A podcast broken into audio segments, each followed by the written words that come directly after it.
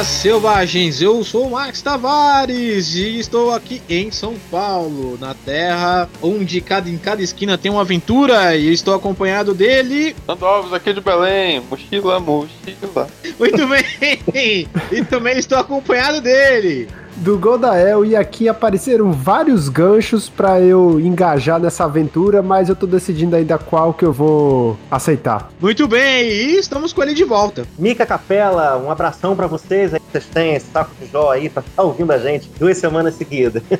Muito bem, e voltamos agora para essa segunda parte do cast sobre aventura, como escrever aventura, agora com uma coisa mais com, com dica, né, uma coisa mais objetiva. Na, na primeira parte a gente falou um pouco sobre as experiência do Mika sobre escrever as aventuras profissionalmente, as diferenças entre sistemas. Nesse episódio a gente quer falar um pouco com ele, pegar dicas com ele e também com os casters aqui sobre como, como fazer aventura, como montar uma aventura de fato, né? Mas isso você vai ouvir no programa. Primeiro, essa foi só a introdução. A gente já volta.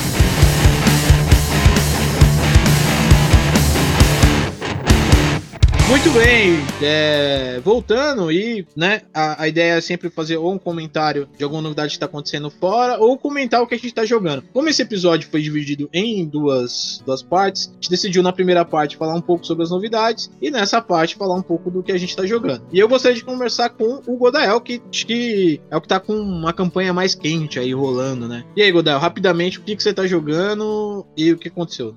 Olha, eu como jogador, eu comecei agora uma campanha campanha de Wise Guys, que é sobre máfia no, em Las Vegas, na época de 1990 e tal. A gente é tudo bandido, mas só teve a sessão zero e a primeira sessão. E tô mestrando uma que é meio Shadowrun com cyberpunk fantasia para uma galera aqui. Minha primeira experiência narrando em inglês, eu já falei que isso é muito difícil. Só que eu tô fazendo alguns experimentos com essa campanha e tá sendo bem divertido. Que assim, sessão anterior, há duas sessões atrás eu fui sem nada preparado, eu falei, vamos ver o que é que acontece. Só tinha uma premissazinha que era os jogadores iam ser processados porque destruíram um, um prédio lá, né? Eles tacaram a bomba, o prédio caiu. Aí eu resolvi que eles iam ser processados por isso. E aí a aventura foi muito divertida porque eles resolveram várias coisinhas e toda vez que eles queriam fazer alguma coisinha, eu botava um conflito pra ter uma, uma emoção, ter uma barreira pro que eles iam fazer. E aí acabou que as coisas se resolveram. Tipo, aconteceu muitas coisas, não teve uma batalha na sessão inteira. Os jogadores gostaram, teve pouca rolagem de dado, mas foi muito bacana. E na sessão passada aconteceu que eu preparei uma aventura inteira e pelas minhas contas ia dar umas duas, três horas, e a gente joga por três horas. Só que os abençoados tinha umas cartas de aventura que eles acabaram com todos os conflitos que eu coloquei, os que eram maiores. Parece que eles pegaram uma pra cada, certinho. Pareceu, porque assim, o primeiro tinha uma criatura lá que era mais forte, e aí um acertou o dano, o cara foi e usou a carta de dobrar qualquer dano à distância. Então matou a criatura com um tiro só. E eu não tinha Bane para usar, porque eu tava usando a regra de decisões difíceis, então o mestre só recebe Bane quando o jogador usa. E eles não tinham usado. Então não tinha Bane para absorver, a criatura morreu com um tiro só. Aí depois eles iam encontrar com o vilão. O vilão, ele usou a carta de que um NPC desce um nível na tabela de reação, então ele era tipo, ele ficou conversável, vamos dizer assim, e o cara tem persuasão 12 e magia e empatia. Ele conseguiu convencer o vilão a se aliar a eles. e a outra foi que eles resgataram o item que eles tinham que resgatar, que era um computador, só que esse computador tinha um GPS e os donos desse computador iam atrás deles. Aí eu falei que os caras chegaram para abordar eles e tal, aí o cara tinha a carta de que era que um item ou um equipamento para de funcionar. Então o GPS não estava funcionando, os caras não foram atrás deles. Então os três encontros que tinha, não teve. E aí de novo eu tive que improvisar por duas horas. Aí saiu o desabafo. Mas um abraço a todos, foi muito legal. Eles, eles vão escutar em português? Eles falam português? Não, não vão, mas fica um abraço espiritual aí pra eles. Muito bem. ter desabafado mais, cara. eles não vão entender. Já que eles não vão ouvir, né? Não, mas o, mas o Godel, a gente conversou, ele, ele não achou ruim. Ele, tipo, ele foi meio surpreendente pra ele na hora, mas ele gostou. E, e foi divertido a sessão, principalmente pro jogador. Isso, foi muito divertido. Só foi impactante, foi uma surpresa, assim, vamos dizer. Nada surpreendeu muito. Sim, porque todos os desafios eles tinham uma carta. Meu meu Deus. Legal. As cartas de aventura têm poder. É, Fernando, e aí? E você? Olha, eu vou contar uma, uma situação que aconteceu num jogo de Reapers que a gente tá jogando. Estamos jogando, o Godel tá narrando e tá jogando. Estamos jogando o Max, a Ad e eu. E na última sessão, a gente tinha tido a primeira sessão que a gente tava entrando numa, numa, numa festa de casamento, onde nós fomos convidados e tal. E no final da primeira sessão, a festa algum- algumas coisas bem estranhas, mas no final da sessão, a festa de casamento tinha virado uma espécie de ritual louco lá, com uma bruxa tentando tirar o espírito do convidado. E aí começou a, a sessão 2, foi a última que a gente jogou, começou com o combate. A primeira coisa que foi foi o que a gente ia fazer no combate. E o meu personagem, no a primeira rolagem do combate, o primeiro ataque do, do- de um extra que veio contra o meu personagem, que era um extra, né, é, Goldel, que tinha do- D6 mais D4 de dano, Isso. ele rolou, explodiu tanto os dados dele que ele me deu quatro ferimentos de uma vez. No primeiro ataque. E eu fui absorver e tirei uma falha crítica. que significa que eu não podia jogar- é, gastar a Bane pra tentar jogar de novo. E aí meu personagem caiu de uma vez, só que nós tínhamos alguns aliados, e o, meu personagem ficou estável. Ele conseguiu passar no teste de desfigor e tal. Só que no meio da. da- no final já do combate, a, a bruxa jogou uma escuridão e o, NPC que eu controlava tentou jogar um ataque em área pra resolver o problema. Afinal, o ataque em área você, tá, você não precisa acertar é, de forma precisa. E aí ele errou por causa da escuridão e o, o, a- o ataque de área desviou e pegou no meu personagem que tava caído. E assim ele morreu. Nossa. E aí, aí o personagem do Max ainda pegou meu personagem no colo, e aí eu, a gente fez aquela coisa, Ah, verdade, teve a cena dramática, né? aquela cena dramática. Aquela coisa Cavaleiro do Zodíaco. Ou ele pegou, Sim. assim, sabe, eu face palm assim com a mão sangrando na cara do outro. Oh, não Deixou deixa de pegar o nosso cheque e tal. Aquele do cheque do casamento. É, malditos aí- capitalistas. É, meu personagem morreu dessa forma. E só que a carta que eu tirei de aventura no início era exatamente a carta que você volta como um atormentado do Dead, se você morrer. Então, os, da- os dados, o sistema ouviu quando eu falei assim: olha, eu tirei essa carta, mas ela só vale se eu morrer. E aí eu morri. Meu personagem morreu. Os dados resolveram a questão. Porque o Godel falou assim: a carta só é legal. Eu falei: a carta é muito legal. Aí ele falou: mas a carta só é legal se você usar. E aí? Você usou, né?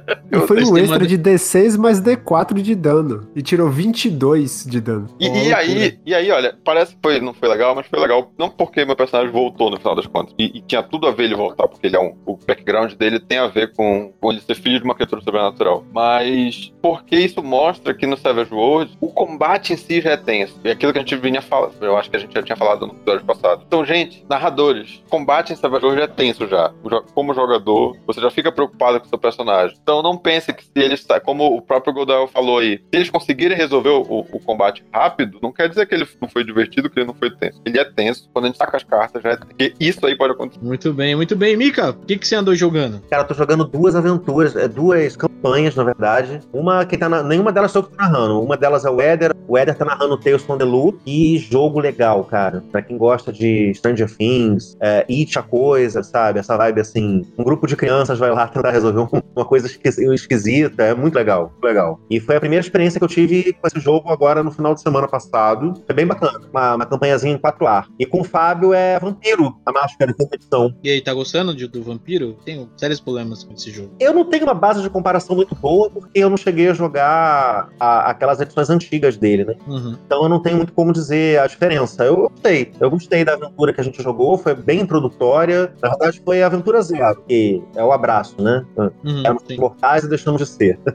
Na verdade, éramos mortais e passamos a ser mortos, que andam por aí. Muito bem. Mas essa foi a aventura. Então, no caso, temos que continuar para saber como é que é a história. Mas eu gostei, gostei da jogabilidade, gostei do drama. Tem horror pessoal na, na história. tem horror pessoal. Eu- era isso que eu ia falar. Porque, pelo que eu vi, o, o- as pessoas que tiveram uma experiência maior com o jogo antigo, o horror pessoal ficava meio de lado, né? Sim. Sim. Você vê que a gente falou, a gente falou junto, porque era jogar vampiro no começo dos anos 2000 não era, não era para amadores, Era X-Men no escuro. Isso, exato. Nossa, basicamente. eu já, eu já ouvi essa definição várias vezes. ai, ai. Mas é, É. eu acho que o jogo tá bem pesado, tá com uma atmosfera bem bacana. Você tem uma sensação de perda, pelo menos nessa aventura zero, você perde a vida, né? Você morre. E pra mim foi uma experiência bem traumática. O personagem. Não é. Foi personagem. Mas foi, foi bem traumático. Ela ainda resolveu ambientar a aventura no Rio de Janeiro da época moderna, 2019. Pô, já não basta o drama que a gente vive. Essa coisa toda, essa facilidade toda que tá aí. É. Aí meu personagem era o quê? Um policial honesto. Uh! Terminou onde? No Rio Guandu. Muito bem, muito bem. E Pra terminar, eu tô narrando, narrei a segunda aventura da campanha de sci-fi que eu tô mestrando pro pessoal. Ainda continuo com dificuldade sci-fi por ser um tema muito amplo e ter muita coisa pra trabalhar e você não tem um, eu não tô jogando num cenário pronto, eu tô montando o cenário conforme a gente vai narrando. Mas basicamente depois eles entrarem na última sessão numa esta- num, num satélite não natural para poder abastecer a nave, eles encontraram um grupo extremista de uma, de uma ordem lá da, da galáxia. Eles enfrentaram esse cara, detonaram tudo. Um deles acabou é, tomando uma granada na fuça. E aí eles tentaram fugir. Teve um combate de nave, né? Entre duas naves. Eles conseguiram. Eu senti um pouco de dificuldade nesse combate de nave, de poder conduzir esse combate, de, de, de tornar ele interessante. Mas você também teve também o, o médico da, da equipe também teve, tinha que fazer os testes, né? Pra poder. para poder Curar o- curar o cara que tinha tomado a, a, a granada na cara. Então eu fiz uma tarefa dramática com esse personagem e com os outros personagens a luta na nave enquanto tudo isso acontecia ao mesmo tempo. Eles conseguiram sair, eles encontraram uma outra nave de uma civilização que eles não conheciam. Eles ficaram muito apreensivos do que poderia acontecer naquela nave. Acharam que ia acontecer um combate dentro da nave, mas acabou que não aconteceu o combate. A, a, a, a nave realmente estava amistosa. Eu quis dar uma invertida nessa, nessa expectativa deles, né? Porque o jogador sempre tá com a expectativa de que sempre vai ter um combate. E aí eu mostrei que nem tudo na galáxia também é tão perigoso assim. E eles conseguiram chegar no planeta que eles tinham que chegar, já que as, as viagens nesse, nesse, nesse mundo que eu tô criando, elas demoram, né, para acontecer. E eles estão indo bem pra borda da galáxia conhecida. Eles chegaram nesse, nesse planeta, eles tiveram que lidar com uma, com uma raça alienígena primitiva em alguns aspectos, em outros não. Isso também confundiu um pouco eles, né? Porque você trabalha muito com coisa presetada, né, na cabeça. E aí quando você inverte um pouco essas expectativas, eles são avançados, por exemplo, em medicina, eles são avançados, mas em questão bélica eles não porque eles não não precisaram avançar cientificamente na questão bélica, mas na questão é, de medicina sim. E aí eles fizeram um acordo com essa tribo que tá sofrendo com o ataque de uns seres, que esse planeta é um planeta tropical. E aí com seres que ficam dentro da floresta, eles deram uma rasteada de nave em cima, mas como a, a, a, a floresta é muito densa, eles não conseguiram achar o ponto que eles precisam achar para achar a equipe de cientistas que eles estão indo para esse planeta para resgatar. Então, terminou a aventura eles dormindo para poder enfrentar essas criaturas que se escondem dentro da, dentro da floresta. E é, e é isso, assim. Eu ainda tô com dificuldade com sci-fi, é um tipo de é um tipo de, de tema que eu gosto, mas tenho muita dificuldade de desenvolver, ser aberto demais, assim. Mas eu tá legal. Também, eu tô tendo essa me- dificuldade. Tô me divertindo, tá sendo bem legal. E eu tenho que mandar um abraço aqui pro Valdinei, porque eu falei da campanha dele da última vez que a gente falou do que a gente tava jogando. E eu não falei o nome dele. Valdinei, um abraço aqui pra você. Bom, e é, é isso. Então, encerrando aqui essa parte, a gente conta um pouquinho do que a gente tá jogando. Você, ouvinte, se você quiser também compartilhar com a gente, né? O que, que você tá jogando e tal, comenta com a gente, tanto no nosso Facebook quanto no site. Fala um pouco das suas campanhas. É legal também a gente saber o que vocês estão jogando aí na Savage Worlds ou de qualquer outro sistema também, se você quiser falar, sinta-se à vontade. Você pode ver, o Mika veio aqui, fala de Savage Worlds e falou que tá jogando vampiro e tem os poder loop aí, ó. E ninguém chiou. Eu não chego porque eu vou editar. Ninguém tá me atacar aqui, porque eu não tô jogando. É, exatamente. Muito bom, gente. Então, já voltamos no próximo bloco para falar de como construir uma aventura.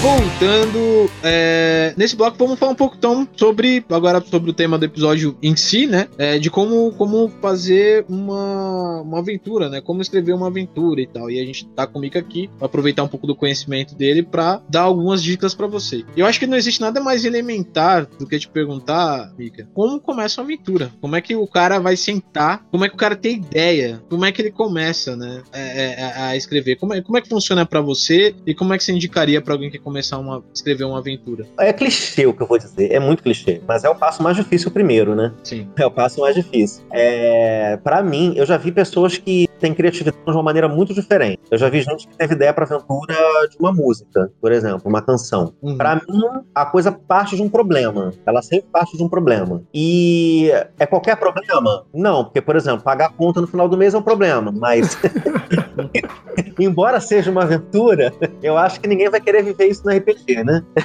então, tem que ser um problema interessante para você transformar num jogo. E, e sei lá, às vezes você só precisa de uma cena, às vezes você só precisa de uma ideia, o básico do problema ali para você começar a desenvolver e trabalhar em cima daquilo. E para isso não tem fórmula. É, tem um site na internet, uh, eu não vou lembrar o nome dele agora, mas que ele tem não sei quantas ideias para aventura RPG. É, é, sei lá, de repente você pode ler aquilo ali, tentar tirar alguma coisa parecida, ou até usar mesmo dos ganchos lá que ele propõe. Vendo um filme, de repente você tem uma ideia, sabe? Um filme que você gostou, ele achou legal. E não precisa fazer o filme, né? Trazer o filme para Você pode pegar a premissa dele, né? A premissa é uma coisa interessante de você colocar numa mesa. Você tem que ter um problema, sabe? E botar isso daí para rodar dentro de um cenário, dentro de um sistema. Basicamente assim que nasce uma aventura. Eu, eu acho, mim, eu, acho, eu acho que também não precisa ser original. Eu acho que tem muita gente que tem muita preocupação com isso. Ah, vou escrever uma coisa. Não precisa ser sempre surpreendente, não precisa ser sempre novo. Pode ser não. mais do mesmo. Se for divertido, eu acho que tá valendo. Eu acho que aquilo que te diverte, diverte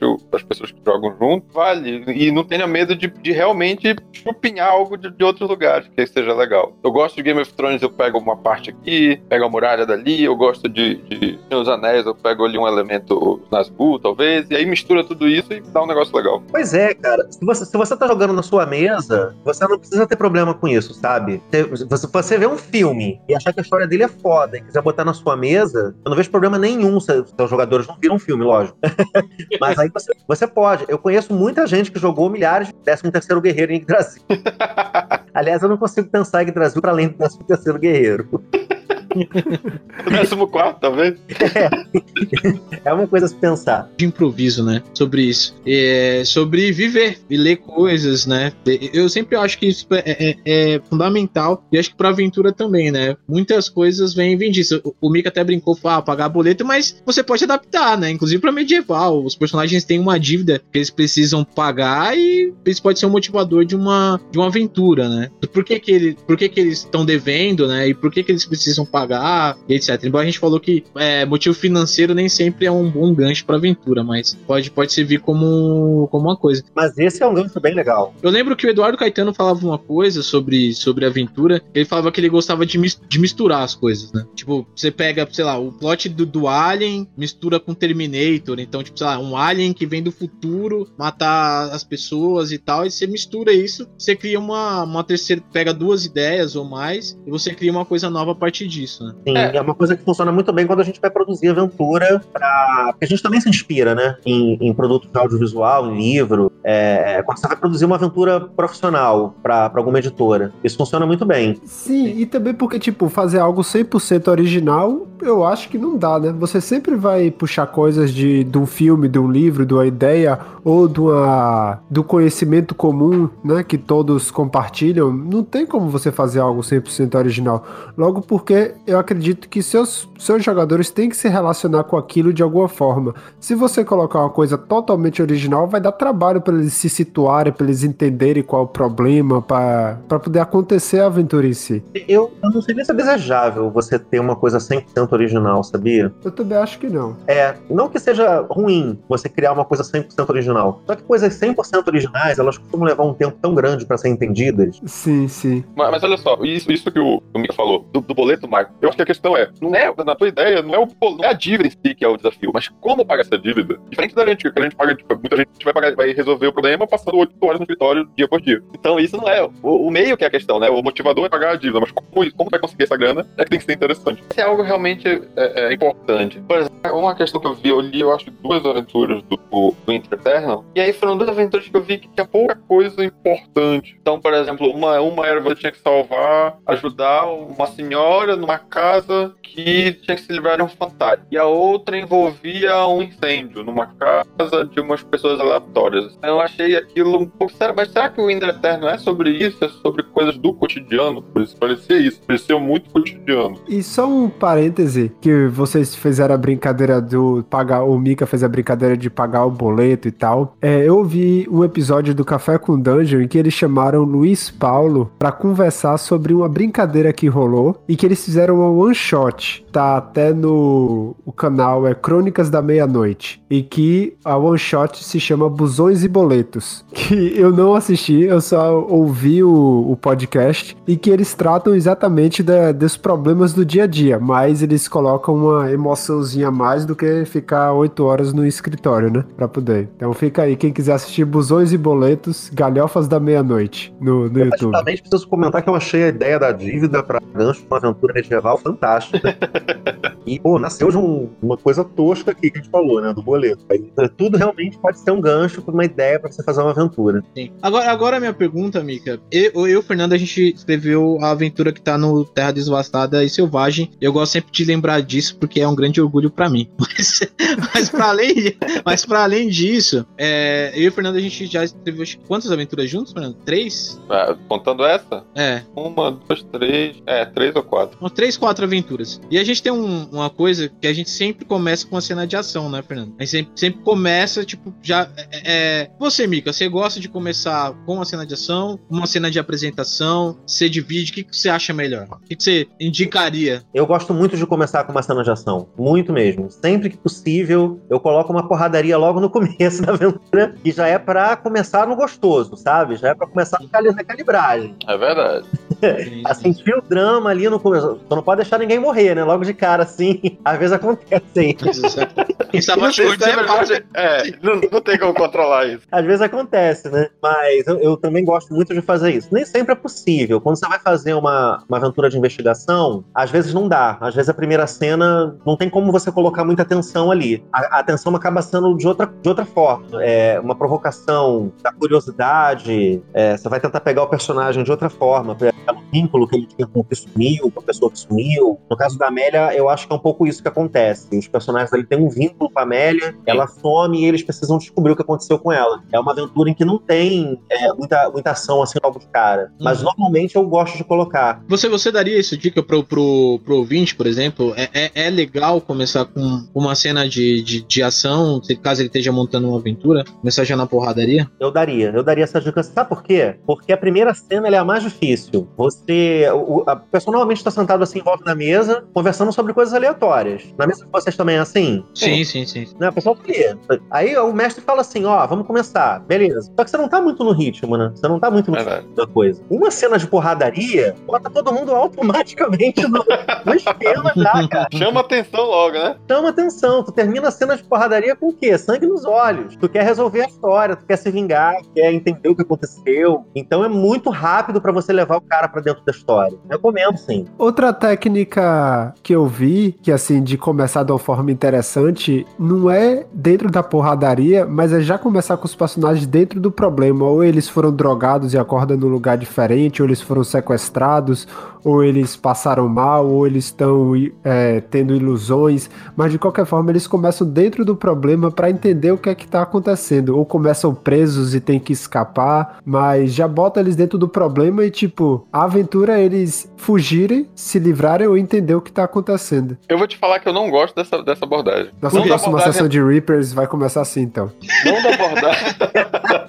não da abordagem do problema. Eu acho que a ideia do problema é interessante, sabe? Mas não, essa abordagem. É, é, desses exemplos que tu deu, por exemplo, de ah, os personagens começam presos. Tem coisa mais frustrante do que fazer teu personagem. E aí, vamos lá, meu equipamento, tudinho. Aí o narrador fala assim: olha, você não tem nada disso que você colocou na ficha. Tá preso. Ah, cara, isso me dá, me dá uma raiva. Então, tipo, nesse Eu acho que essa premissa até funciona. Eu já vi algumas aventuras com ela, mas não dá pra abusar dela, sabe? Dá pra você usar sem. Não, não, aí vira Prison Break, né? É. E eu, eu, acho, eu acho que ela é um pouco. Acho que já, já foi muito batido isso. Tipo, todos os, os jogos, pra pensar em outras mídias, todos, acho que todos os jogos de RPG de videogame, todos, a maioria dos que eu já vi, começam com o personagem, ou ele tá de sem memória, ou ele tá preso, ou ele tá Não, perdido. na verdade, todos os RPG de videogame começam com o personagem acordando de um sonho. É.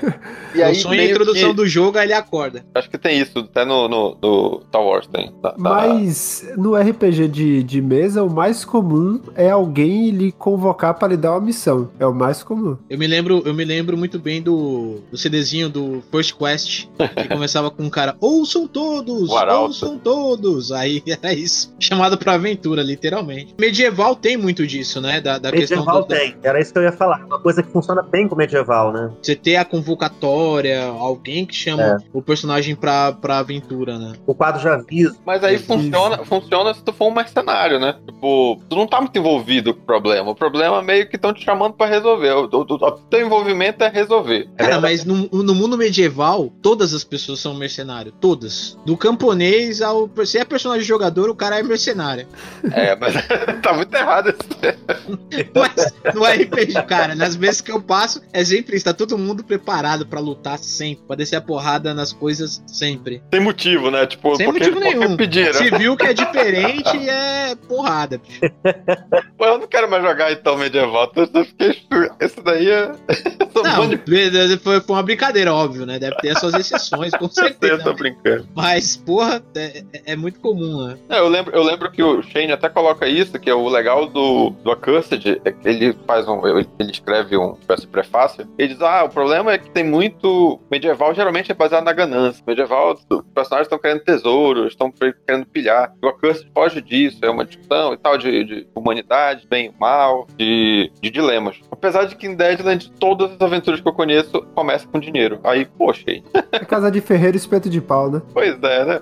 Aí complica, né? Esqueceram de falar isso pros autores dessa história. É, só pontuar um, um gancho muito errado que eu fiz uma vez, que eu não gosto de dar missão assim, você tem que fazer isso. É, Eu também gosto do que meio que os personagens entenderem no meio do caminho o que é que eles têm que fazer. E muitas vezes dá errado. Muitas vezes. Teve uma vez que era uma one shot e eu cometi esse erro. Os caras estavam andando no meio da trilha. Uma mulher passou correndo, levou uma lança nas costas de um Goblin. E a minha intenção era o quê? Eles seguiram o Goblin pra mostrar que o, o Goblin roubou algo de valor do rei e eles iam resgatar isso na caverna do Goblin. Só que os personagens fizeram o quê? Pegaram a mulher e levaram pro hospital. Sim. Acabou, fim da aventura. Acabou meu gancho. Aí eu fiquei, cara, eu fiquei pensando. Aí depois na demorou um pouquinho, aí eu falei que o rei estava oferecendo uma recompensa porque para quem recuperasse o negócio dele. Aí os jogadores, ah, a gente viu esse goblin. E aí voltaram. Mas minha ideia não era essa, eu tive que inventar na hora outro gancho, porque senão ia acabar ali. Pronto, vocês salvaram a mulher, acabou, vamos para casa. Pô, tu imaginou que eles iam atrás do Goblin. Sim, Não da mulher, coitado. a mulher morrendo, eu imaginava que eles iam atrás do goblin. O errado fui eu. Mas os jogadores têm um jeito de pegar o mestre, né? De botar ele em apuro. Sim, então eu descobri depois desse dia que o gancho tem que ser claro, específico, direto e, e objetivo. Mas sabia que uma das formas que eu, que eu faço exatamente é essa, dizer assim, gente, o que é que tá em jogo aqui? Tipo, é é uma coisa do Dungeon World, né? Que é o que tá em jogo. O qual, é o, qual é o problema? Qual é a questão? O que é que os personagens de vocês têm que resolver? Pra ver se eles mesmos entenderam, assim. E às vezes eles pensam em coisas que eu não tinha pensado. Eu falei, opa, então é por aí. É muito bom quando isso acontece, né? É, a ideia é melhor que a minha. E geralmente é, então porque eu jogo pra galera. E como é criar ganchos, Mika, pra aventuras profissionais? É, você precisa fazer alguma coisa que seja capaz de motivar as pessoas. É aquilo que eu falei, né? Não é desejável você seja 100% original. Você precisa fazer alguma coisa com que as pessoas possam se conectar. Dar um gancho pra elas que, poxa, legal, eu quero viver essa história aqui, né? O cara pense isso. Eu quero, eu quero fa- fazer parte dessa aventura. Mas ao mesmo tempo, você tem que fazer isso de uma maneira que não pareça que você tá requentando o feijão, sabe? Sim. que não pareça que ele tá revendo a, Porque não tá. Na verdade, não tá. Você tá trabalhando com uma coisa que a gente em literatura chama de beat de gênero. É, é o que, que você tá narrando? É um faroeste? É uma história de horror? Então tem determinados beats de gênero, tem determinadas características desse tipo de história. E se você usa elas de uma maneira que a pessoa consiga se conectar com a história. Mas a história em si não é a mesma que ela já viu milhares de E, e, e, Mika, outra dúvida. E como também não fazer isso dentro da aventura escrita ser forçado, né? Porque o, o gancho ele também tem um problema que ele também não pode parecer que você tá colocando o jogador muito dentro da, da caixinha. Eu acho que você até fez uma brincadeira, né? Você tem que, você tem que manter ele no aquário, mas ele tem que imaginar que ele tá no, no oceano. oceano. né? Ele não pode ver as paredes. É, e, é, e como é que você faz essa, essa, essa brincadeira quando você tá falando de ganchos, né? De aventura? Como é que você. Olha, essa pergunta é muito boa, porque porque eu nunca tive a oportunidade de escrever sobre isso no texto das aventuras, sabe? De Uhum. chegar e escrever assim, ó, de dar esse, esse conselho especificamente. Mas como é que você faz isso? Você faz isso fazendo com que o personagem se envolva mesmo. Aquilo ali tem que ter um valor pra ele, ele tem que, tem que significar alguma coisa, tem que ter um, um sentimento ali envolvido, sabe? Você tem que conseguir pegar ele pelo sentimento. Então,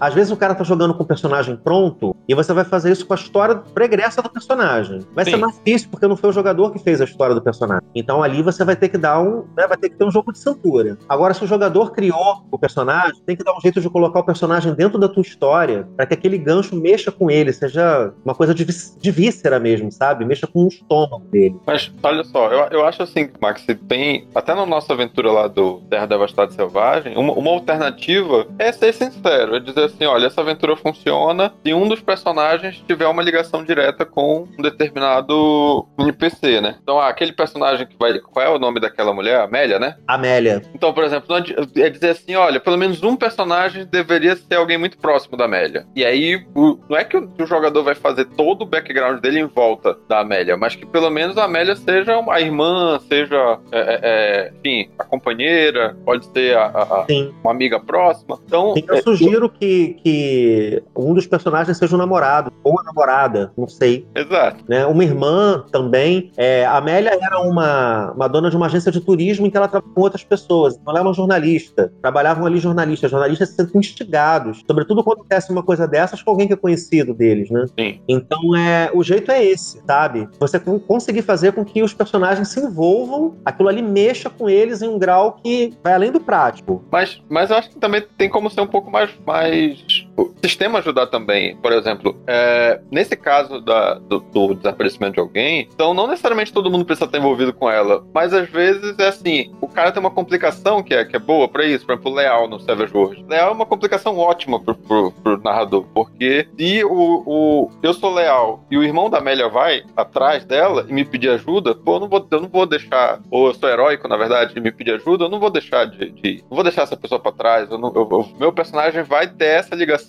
eu tô aqui não pela Amélia, mas eu tô aqui pelo meu amigo. Ou pelo mistério, né? O cara pode ser curioso. Ser curioso é uma outra complicação. Uma outra complicação. E, Mika, o que é que você acha de, em aventuras publicadas, a opção de você colocar assim, três possíveis ganchos para quem for usar a aventura, de, como dicas? Ao invés de dizer isso é o que vai acontecer e tente adaptar pro seu. Você fala, essa aventura pode começar de forma X, Y e Z. Você acha que é viável para aventuras profissionais ou ou, não? É viável. Eu sempre procuro deixar o final e o começo das minhas aventuras aberto, e dependendo do, do, do, do estilo de aventura, até o meio ele pouco aberto. Porque você, o que, que a gente faz? A gente apresenta uma situação. A Amélia desapareceu, né? Ela sumiu e leva, tudo leva a crer que aconteceu alguma coisa com ela, porque aconteceu isso, isso e isso. Pra não dar spoiler, né? Aconteceu isso, isso e isso. Tá. Essa aventura pode começar de diversas formas diferentes. Eu penso numa forma mas as outras pessoas podem ter outras ideias de como começar isso daí. E eu não vejo problema nenhum nisso. Eu acho que se você puder sugerir, isso enriquece, porque passa pro, pro cara que tá lendo, né, que é o, o seu objetivo, a ideia de que ele pode criar, de que ele pode ficar à vontade, ele não precisa seguir aquilo ali como se fosse uma bíblia, entende? Sim, então,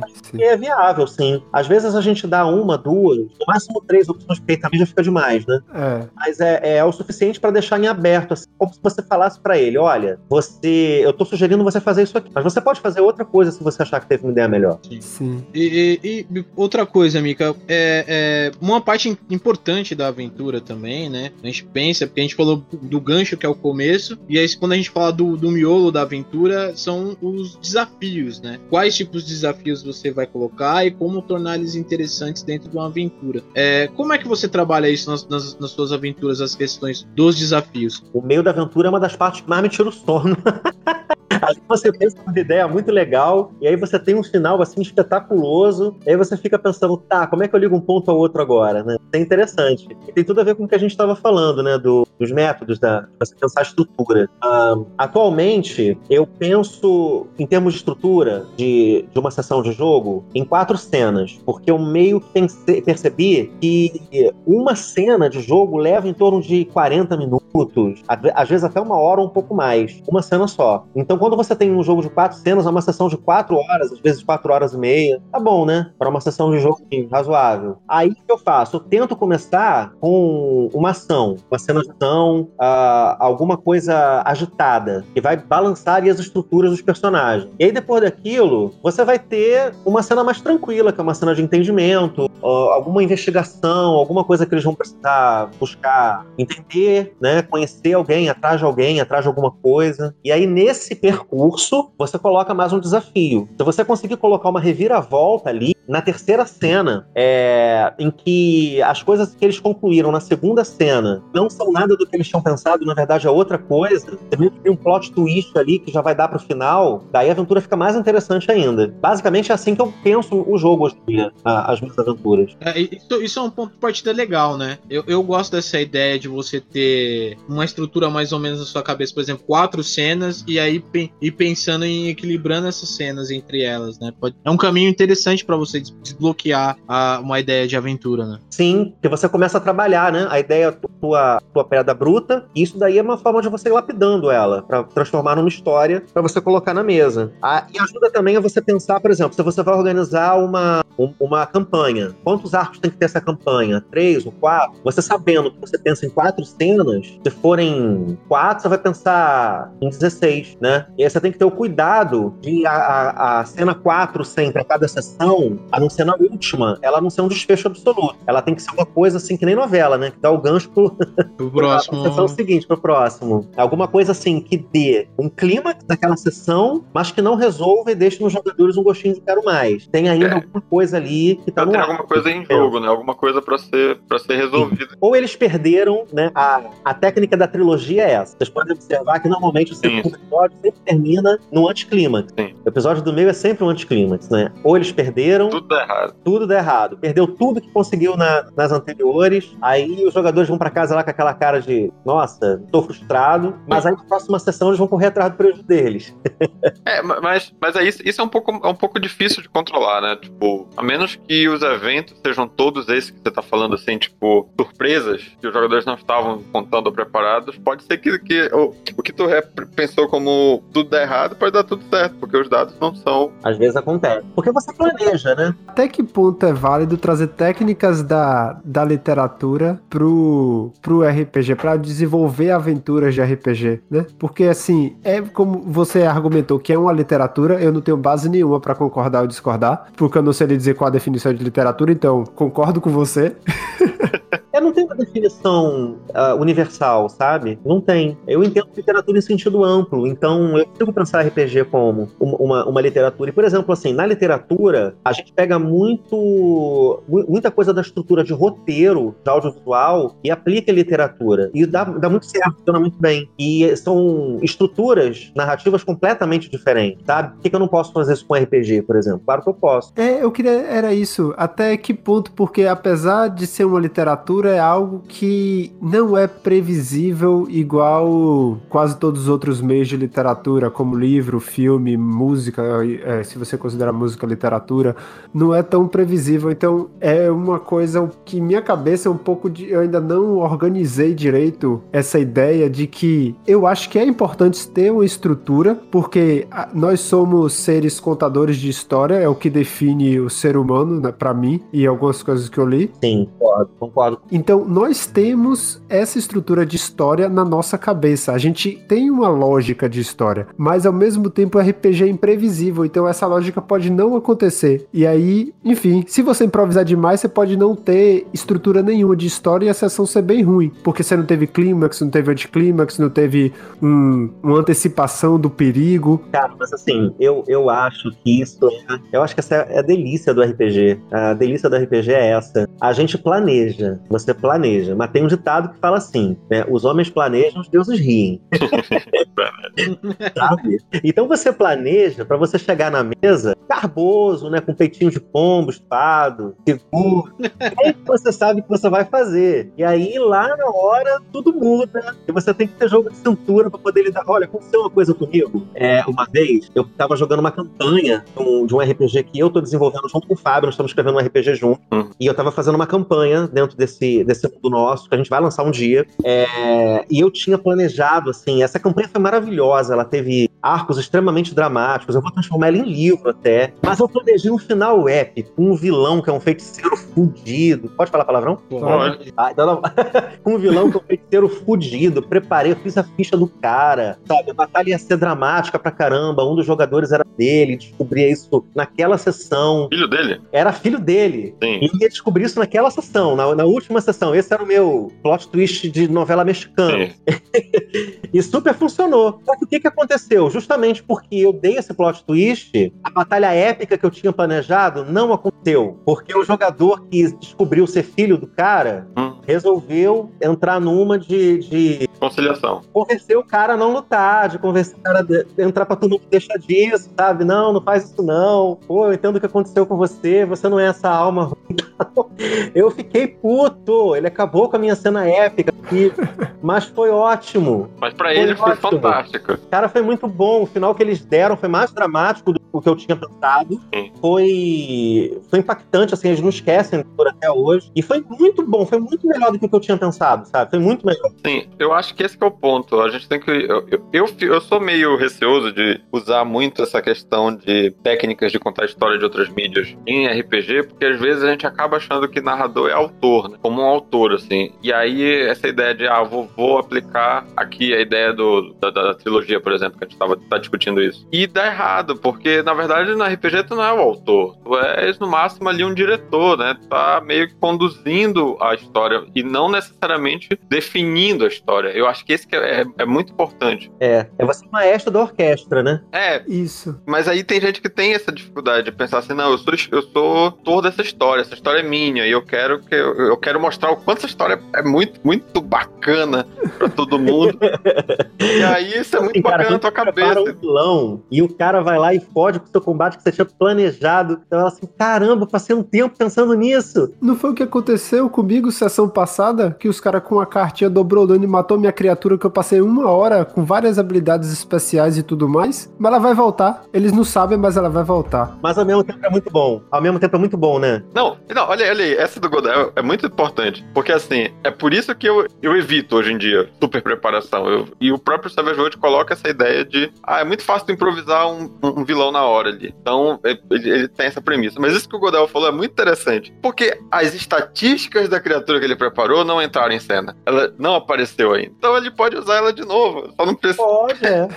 E, uma outra Isso é muito legal. Joga a mesma aventura, até pro mesmo grupo, vai ser uma coisa completamente diferente. A não ser que seja uma aventura de mistério, né? E aí já sabe o mistério perdeu a graça. Mas se for uma aventura, sei lá, de aventura mesmo, é, é outra experiência também. Já tentaram Sim. jogar uma aventura mais uma vez? Sim, sim, é bem, é bem legal. Como É mestre, mas eu me- né? mestrei pra grupos diferentes. Não, é, como jogador, não. É, como jogador não, mas mestrar eu já mestrei pegar a mesma aventura. Essa aventura do Terra Devastada e Selvagem, já citada algumas vezes, eu mestrei ela, acho que pra três grupos diferentes. E os resultados foram bem diferentes, assim. É outra experiência, né, cara? É, é outra experiência, é bem massa. É outra experiência, muito legal isso. E eu acho que é, o bom mestre ele tem que ter essa consciência, né? Não pode ter preciosismo. Você pode Sim, até planejar, você pode até pensar em coisas muito legais pra sua história, mas você tem que ter consciência de que vai chegar na hora e a história pode resolver seguir por um rumo completamente diferente. E o mais legal é isso, porque você sendo mestre ou sendo jogador, você se surpreende, você também tá vendo uma história que é nova, sabe? Sim. Sim. E isso que o Goldael fez, né? Tipo, não é porque ah, os jogadores destruíram tua preparação. Beleza. É, não. Não aconteceu agora, mas pode, pode pegar essa mesma ideia e tentar jogar pra frente. Eu só Sim, vou mudar o completamente. nome da criatura. Isso, isso é, é, é- é ter, é ter jogo de cintura, né? É, Jogo de cultura. E o que eu ia falar rapidinho é que, assim, o que me ensinou a abraçar o improviso e as coisas imprevisíveis na mesa foi o Savage Worlds, com as cartas de aventura e os dados e os bens. Porque antes disso, os outros sistemas eram, eram muito previsíveis, vamos dizer assim. E É. o Savage Worlds mostrou que, opa, oi, não venha muito preparado não, que aqui o negócio é outro, a história é outra aqui. É verdade. É, é verdade, eu vou te falar. O Savage Worlds também me mostrou essa questão de aventura. Porque, assim, eu- quando a gente fala em desafios interessantes, eu fico preocupado da gente pensar que RPG é sobre isso. Eu, preocupado não, né? Porque pre- preocupado com quem eu jogo, né? Porque não é errado pensar assim. Mas, por exemplo, do meu ponto de vista, eu não acho legal pensar que o RPG é sobre desafios. Porque acaba que as pessoas. têm- e tem alguns sistemas que in- incentivam isso dessa forma. E não vê o desafio como um meio da gente contar uma vivenciar cenas legais, de passar por situações interessantes. Mas de que dizer assim, olha, o objetivo do RPG é vencer esse desafio. E as pessoas se frustram quando elas não conseguem. Ou elas fazem de tudo pra vencer esse desafio. Quando muitas das vezes não venceu, não superar o desafio, pode ser mais interessante ainda. Sim, é uma E aí grande eu acho que- isso. Eu acho que é importante a gente deixar isso claro, assim, que não necessariamente RPG é sobre os desafios. Os desafios são só meios de fazer coisas interessantes acontecerem. É, o desafio, ele é, é- é- Ele vai encher, né? Ele vai encher ali o meio da história. Ele vai te dar um possível caminho. Mas não necessariamente aquele. Eu acho que eu ficaria muito frustrado se eu, como mestre, planejasse uma aventura, levasse ela pra mesa e ela fosse exatamente do jeito que eu planejei, sabe? Eu acho que eu ia sair da mesa muito tarde se isso acontecesse. Porque, Sim. porque, aí tu tá lev- tu- você tá conduzindo os jogadores. É, e não teve surpresa nenhuma, cara. Não É teve verdade. surpresa nenhuma. Eu já vi essa história, sabe? Agora, aí eu acho que a gente entra já nessa questão de jogar mais sandbox ou, ou na- nos trilhos. né? E aí eu, eu fico, eu fico preocupado em algumas, inclusive algumas aventuras que eu li assim. Ah, é RPG, então eu não posso definir o que acontece como narrador. Então o que é que eu faço? Eu deixo o jogador tentar, mas eu dou uma penalidade muito grande. Ou, ou eu deixo o jogador tentar, mas ainda que ele passe, ele não vai ter o que ele, o que ele tem. E, e aí eu fico, caramba, tu pra que que tu deixou o jogador tentar? Não- não- isso é, é- é- eu acho que isso é uma trapaça que eu não, eu não, eu não, eu não acho muito legal. E muitas das vezes a aventura não te prepara pra caso o jogador consiga passar. Então, por exemplo, tu vai fazer um negócio, ah, olha, os jogadores não têm que conseguir a informação com um teste de perceber. Mas se eles pedirem, faz um teste de perceber com menos 6. Tipo, no, no Savage Worlds isso é muito pesado. Mas os jogadores podem ter sucesso. E aí, o que acontece se eles passarem? Porque a Rapaz. aventura considera que eles não vão passar. E eu vou lhe falar isso. Os- o pessoal, nessa minha última aventura, queria hackear o computador que eles pegaram. E o- só um jogador tinha D4 em hackear. Só que, tipo, eu falei, é um negócio de alta segurança e tal, tem menos 4 pra hackear. O cara conseguiu. Meu Sim. Deus do céu. A galera foi a loucura, né? Acontece Como essas sempre. coisas, né? Isso. Acontece essas coisas e é muito legal quando acontece. É muito legal. Qual era a chance, né? Mas Sim. aí, mas aí se, a, se a aventura tá considerando que eles não vão passar e ainda assim permite o teste, isso é um problema. Ah, sim, isso aí é. Isso aí é. Isso, isso, isso é um problema sério. É, mas aí, mas aí eu acho que nesse caso o problema foi da pessoa que pensou a aventura, né? Sim. É porque É, quando não, você vai pensar uma aventura, você não pode colocar uma situação para os personagens em que você não tenha saída para, sabe, qualquer coisa que ele possa fazer ali. Se ele conseguir, esse é um desafio que você aplica, né? É, a, a possibilidade dele não conseguir e a possibilidade dele conseguir. A aventura tem que estar aberta para as duas coisas, né? Exatamente. Se ele conseguir ou não, você tem que dar caminho. Mas parar ali. Não, mas aí é o ponto. E se depende do jogador não, não avançar por aquele lado, a ideia é pensar coisas narrativas. Então, se os jogadores não têm chance de fazer, o- não, não deveriam ter chance de, de conseguir fazer ou de descobrir, é melhor que na história aconteçam coisas que não deem essa chance pra eles. Então, por exemplo, ah, se eles deveriam observar algo, então tá tudo muito escuro, tá tudo muito complicado, que eles não têm nem a chance de fazer o teste. Porque o teste é quando tem que ter um gatilho narrativo de que vai, vai fazer tu, tu- tu ter algum sucesso ou não. Então acho que é mais, é mais interessante ser um pouco mais honesto e não fazer testes necessários nas, nas,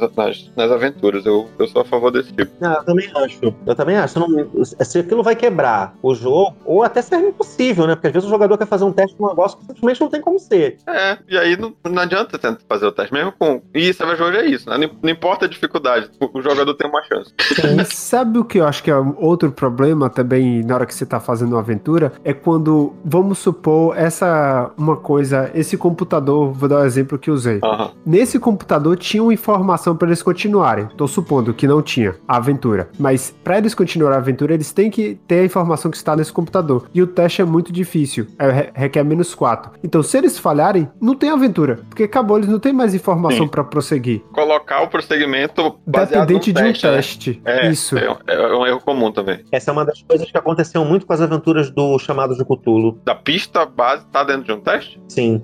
E é um sistema que a possibilidade de falha dele é muito grande. Aí você tem que se virar nos 30 pra conseguir fazer com que o jogador, o personagem, a- a- acesse a pista mesmo assim, mesmo falhando no teste. eu, eu acho assim, eu, eu acabei falando agora que eu quis dizer é que se o jogador rolar o dado, ele tem chance de, de, de sucesso. Então, se não é pra ele ter sucesso, ou não é pra ele ter falha, não, ele, melhor ele não rolar o dado. Ou Ter mais de uma via. É, ou, ou aquilo que a gente tava falando, Goldel, de a falha, se- por exemplo, se os jogadores precisam encontrar a pista, e aí você quer, quer não coloca um teste, ou coloque um teste só pra saber o quanto da pista eles têm. Mas mesmo Isso. na falha, eles vão encontrar a pista. Então é como se fosse assim, ó, na falha, eles vão encontrar o mínimo. Ah, um, com sucesso, eles já encontram uma informação um pouco a mais. Então deixar isso bem claro na, no- no- na hora que tá escrevendo a aventura é importante, porque não adianta você colocar a, a- a- o, o- o fio da aventura num- numa rolagem de dados, é um erro. Que falhou, acabou a aventura. É um problema. Bom, Mika, e assim, o que, que você daria de dicas, né, pro, pros ouvintes, assim, quando eles estiverem construindo as aventuras dele? A dica principal, a, a gente foi dando dicas, né, ao longo do Sim. podcast. Eu acho que dá pra fazer um compilado disso. Uma dica que eu dou, planeja alguma coisa, mas tenha em mente que a história vai ser contada na mesa, né? Não vai ser contada nem por você, nem pelos jogadores, vai ser contada pelo grupo. Então, se divirta com isso. Vá aberto e se divirta com isso, né? Conta uma história que você tenha tesão, aquilo tem que estar te empolgando, porque se te empolgar vai ser mais fácil de você empolgar os outros. E, e, e faz isso, leva a história com alguma estrutura para que você possa se sentir tranquilo, mas tenha em mente que a história vai ser contada na hora. Acho que essa é a principal dica que eu daria. Eu acho que você compilou bem tudo que a gente debateu aqui. É, mas vale muito mais a pena, senão não teria podcast. Então o resumo fica para o final. Muito pro bem. final. É muito bem. E muito bem, terminamos assim essa parte da discussão. Voltamos só para dar os recadinhos finais e encerrar este episódio maravilhoso. Já voltamos.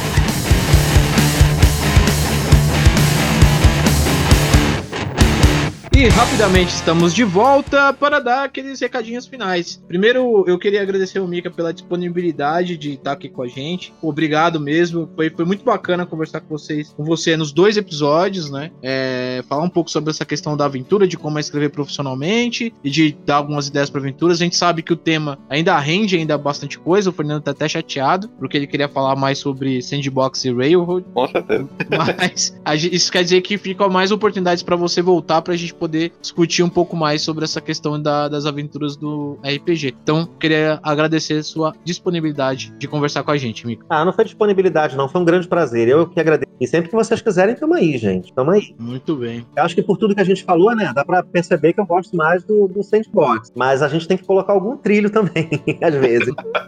Sim, sim. É, Tem que colocar, às vezes, um trilho na caixa de areia. É, o Tá. trilho tem que ficar escondido. Isso. Olha, o trilho não é pecado. O problema é ele aparecer. Exatamente, é o arremate. Eu costumo dizer que quando você vê um filme e você enxerga o roteiro, o filme tá mal feito. É verdade. É verdade. Muito bem, Fernando, quer deixar, aproveitar já e deixar uma, um, um recadinho final? Eu acho que a principal dica é essa, é, é, complementando o que o Mika falou, assim, que- o que te dá tesão, mas pensa também no que dá tesão do- dos teus jogadores, nesse caso de aventuras que tu tá pensando caseira, né? E aquilo que tu tá propondo também é, é divertido pra ele, porque às vezes a gente se empolga tanto que a gente gosta e acaba deixando. O, o outro também não, é- não, não é tão, tão envolvido nisso. Verdade. E, ao mesmo tempo, essa questão de que não, não, não tem um certo e o errado, mas é- eu acho que é importante você buscar o seu estilo e ver o que, o que te agrada, porque às vezes a gente tá tão fechado numa forma de fazer que disseram pra gente que é certo, ou que, que a gente acha que tem que ser, que a gente às vezes se frustra jogando ou narrando. Então, tenta ver qual é o teu estilo, se o teu estilo é mais nos trilhos, se o teu estilo gosta mais de preparar tudo, busca ferramentas pra isso. Mas se tu acha que é mais aberta, mais sandbox, faz também desse jeito que não necessariamente vai estar. E não necessariamente tem que estar só um no outro, né? Aquilo que a gente falou. Mistura os dois e pode ser muito interessante também. Pode jogar umas areias nos trilhos também, né? É verdade. Então não pode deixar o trem descarrilhar, já que a gente tá cheio de metáfora hoje. Nossa. é, Godael, já aproveita e embala aí. E eu só queria agradecer ao Mika, igu- igualmente o Max falou, que muito obrigado pela disponibilidade, pela participação, pelas dicas. E eu não tenho mais nada pra adicionar, não, já falei um bocado. Eu que agradeço, eu que agradeço, sério. Mika, quer deixar os contatos novamente? Pra quem de repente só ouviu o segundo, é uma boa. Mica Capela em todas as redes sociais. Eu vou botar o e-mail lá quem quiser, né? Escrever uma carta. Muito bem, tá aí. Então é isso, pessoal. Ficamos por aqui com esse episódio. Agradecemos vocês que escutou a gente aí nesses dois episódios e aquela dica, né? Que é a dica que vale. Busquem conhecimento. Até mais.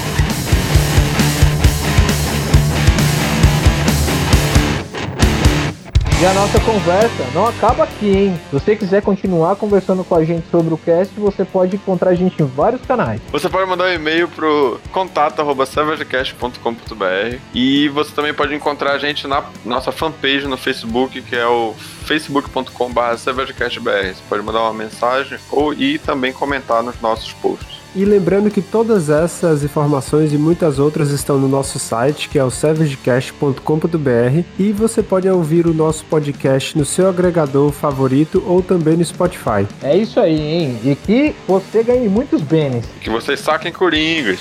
E que seus dados explodam.